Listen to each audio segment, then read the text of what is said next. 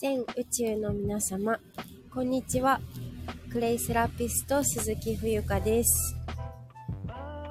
えーっと、5分だけ、あのライブをしようかなと思いました。えーっと、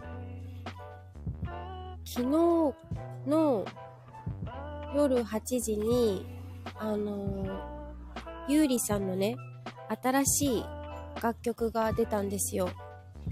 えっと、ミュージックビデオが公開されたのが昨日の夜8時で、多分音楽自体は、もう少し前に出てると思うんですけど、あの、私、ゆうりさんが大好きなんですよ。で、それについて語りたいと思うっていう、そんなライブです。あ、サンキューさん、こんにちは。ありがとうございます。優里さんの新曲聞きましたか？えっとね、ビリミリオンって言うんですけど、あのーすごくね、やっぱ歌詞がいいんだよね。なんか彼の世界観、すごく痺れるなって思う。で、なんか彼のすごく素晴らしいなって私が、まあ素晴らしいなってすごい上から目線なんですけど、上から目線に聞こえちゃうんですけど、あのーなんだろう、その、歌手なんだけど、シンガーソングライターってやつね。なんですけど、なんかすごくその、うーん、なんだろう、おうーん、自分を、うーん、上に、上に立ってないっていうか、なんかこう私たち、まあ別に上下はないんだけど、なんかどうしてもこう遂行遂行してしまうじゃないですか。なんだろう。例えば有名な人とかってわーって素晴らしいみたいな。でもそういう感じがなくて常にこう私たちと同じ目線でいるところがすごく好きなんですよ。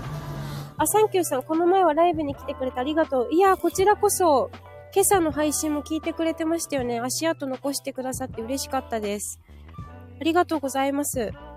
ゆうりさんはちょっと知らなくてごめんねああいいんですいいんですあのーもしね、機会があれば、ぜひ聴いてほしいなって思っている歌手の人なんですよ。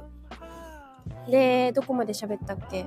そう、あのーそう。なんか、うん、私はそういう、なんか庶民的っていうのかななんか歌手だぜ、俺すごいぜっていう感じでもないし、まあそんなことを思って歌ってる人はきっといないんでしょうけど、そういうのが見れ、見られないというか、うーん、応援ソングみたいなのも多いし、で、そう、彼は、すごくみんながやってないことをやっていて、YouTuber もやってるんですよ。その YouTube、えっと、ゆうりチャンネルっていう、ゆうりさんのシンガーソングライターの、えっと、番組とは別に彼が自分でチャンネルメンバーとかもいて、ちゃんとね、二人いるんだけど、他に。まあ、三人で今回してるんですけど、すごく、あのーその歌い方レッスンとかも動画、無料で動画でこう、配信してるんですよ。ファンクラブとかじゃなくて。それもすごいなと思って、その、時代なのかな？いや、人柄だろうな、多分。なんかその、普通そういうテクニックとか歌い方？とかって、秘めたいものだと思うんですけど、彼はそういうのをなんか隠しているわけじゃないし、まあ、他の人が隠してるとは言ってないんですけど、そういう意味じゃなくて、本当にこう、なんか俺のいいとこ全部持ってけよみたいな、そういう人柄に、なんかすごく私は惹かれたんですよね。だから、なんかそういう生き方いいなみたいな。で、歌詞も、やっぱりなんか自分の人生と重ね合わせたりとか勝手にしてて、多分、ファンの人って、中学生、高校生が多い感じがするんですよね。なんだろう。まあ、あの、もちろん、彼、まあ、1994年生まれだから、私と年も近いんですけど、学年で言うと1個下なんですけど、なんだろうな。共感できる部分がいっぱいあって、まあ、共感できない部分もあるんですけど、なんかそれも、なんだろう、それも全部含めていいなって思ってね。ビリミリオン、うん、まあ、今回出た新曲はビリミリオンって言うんですけど、うんと、これは本当に、まあ、もう5分経っちゃうね。えー、っと、難しいな。5分で、5分でおすすめを言うっていう。えー、っとね、えー、そのお金では買えない私たちには価値があるよっていう、生きている価値があるよっていう話をしててね。ちょっと今外なんですけども行かなきゃいけないんだよな。えー、っと、ちょっと歩きながら行こう。ちょっと職場に行かないといけない。えー、もう5分経っちゃったから終わらないといけないんですけど、私なんかゴミ置いてった？あー、ゴミ落としてる。失礼しました。ゴミ落としてた。今拾いました。よいしょ。ああオーマイガーよいしょ。スプーンが、アイス食べてたんですよ、今。チョコミントアイスクリームが好きで。ちょっと外でね、うるさくてごめんなさい。えー、っと、サンキューさん、冬香ちゃんもそうだけど、最近の若い子は素晴らしいです。えー、そうなんだ。大丈夫？怪我しないで、ね、ありがとうございます。大丈夫？怪我はしてないです。ただね、ここら辺車が結構通るので、まあ、ちょっと今日はゆうりさんのことについて みんなにも、まだね、彼ってコロナ禍でヒットしたんですよ、割と。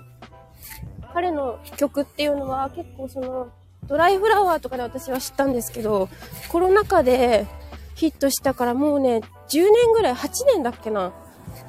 あのー、結構売れない時期が彼は長くて、まあ人の人生にはいろいろありますけど、別にゆりさんに限ったことじゃなくて、なんかやっぱ苦労してる人の話って面白いですよね。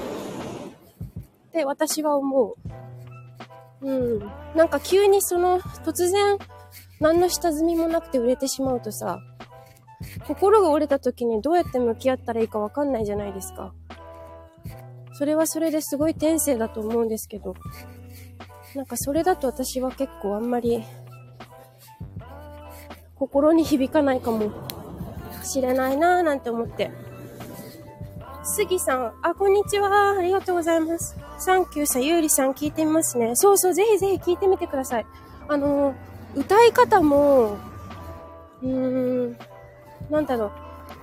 あの、曲によって全然違うんですよね。バラードの時と、ちょっとなんか、ボンジョビとかが彼が、彼は好きだから、その、ロック系っていうのかな？ロックな感じがちょっと入ってるけど、やっぱり好きなものって反映されるんだなって思ったし、あとね、なんか彼を見て思うのが、自分が想像したことって全部できるなって思いました。ゆうりさんはダンスがすごいできないんですけど、あの、世界の終わりのハビットのダンスを見てほしいんだけど、下手くそすぎて 私何度も見てるんだよ、あの動画。すごい下手くそすぎて、なんだろう、そのギャップかなやっぱ歌が上手いのに、すごく歌が上手なのに、ダンスが本当にロボット以上にひどくて、ガタガタなんですよ。そのアンバランスも素敵だなって思います。はい。ということで今日はちょっと終わります。杉さん、こんにちはってサンキューさんありがとうございます。では、あの、ぜひゆうりさんを私応援してるので、あの、み、ぜ、皆さん聞いてみてほしいと思います。私のおすすめは、えっ、ー、と、デビュー曲のかくれんぼもそうだけど、まあ、皆さんが知っているドライフラワーもそうだけど、それ以上に私が好きなのはやっぱりちょっと、うんと、1っていうアルバムが出てるんですけど、それに入ってる、えっ、と、飛行船かごめ花鳥風月はもうめっちゃいいです。はい。では、またね、ありがとうございました。失礼します。